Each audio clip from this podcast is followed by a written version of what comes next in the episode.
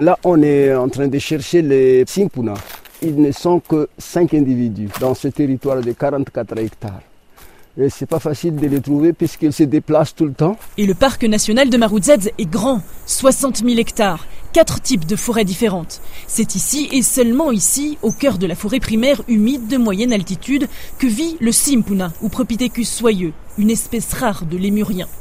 Mais pour lui, comme pour les quelques 110 autres espèces, le danger guette. Nous sommes très inquiets pour les lémuriens. Lui, c'est Eric Patel, grand spécialiste américain des primates malgaches et directeur de la Lemio Conservation Foundation. Beaucoup de modèles géospatiaux et climatiques ont montré assez précisément qu'à cause du changement climatique, plus de 90% des espèces de lémuriens sont menacées d'extinction.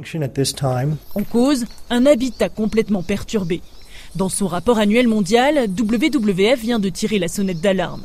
Arsour Jazaf travaille sur l'adaptation au changement climatique au sein de l'ONG. Sur les 57 euh, espèces étudiées dans ce rapport, 60% d'entre elles risquent de voir leur habitat réduit si la température augmente de 2 à 4 degrés. Ça veut dire que leur habitat ne sera plus viable pour eux. Ils devront se déplacer vers d'autres zones appropriées pour survivre. Migrer, quitter ces îlots de forêt rongés par la main de l'homme pour trouver refuge ailleurs.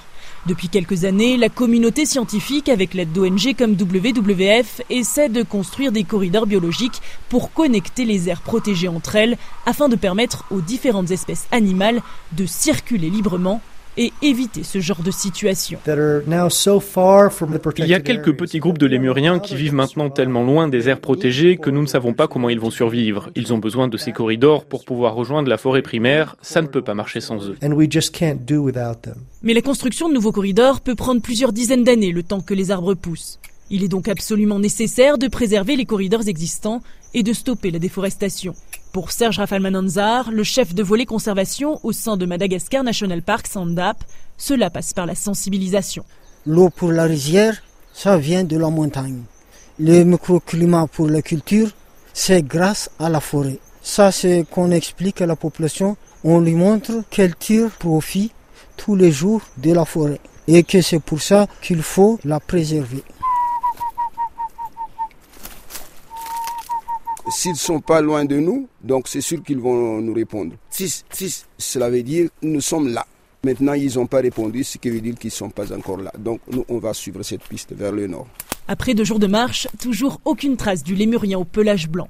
Qu'importe, Moses Madumanan, guide à Maroudzez depuis 18 ans, a d'autres raisons d'être optimiste. Ce que j'ai observé, c'est que l'habitat des Simpuna s'est étendu pendant ces 15 dernières années. La raison, c'est qu'autour de la forêt de Maroudjedji, il y a encore d'autres forêts qui sont reliées entre elles par des corridors forestiers. Euh, ce corridor contient les mêmes arbres dont les Lémuriens ont besoin. C'est pour cela que les Lémuriens continuent à coloniser de nouveaux territoires.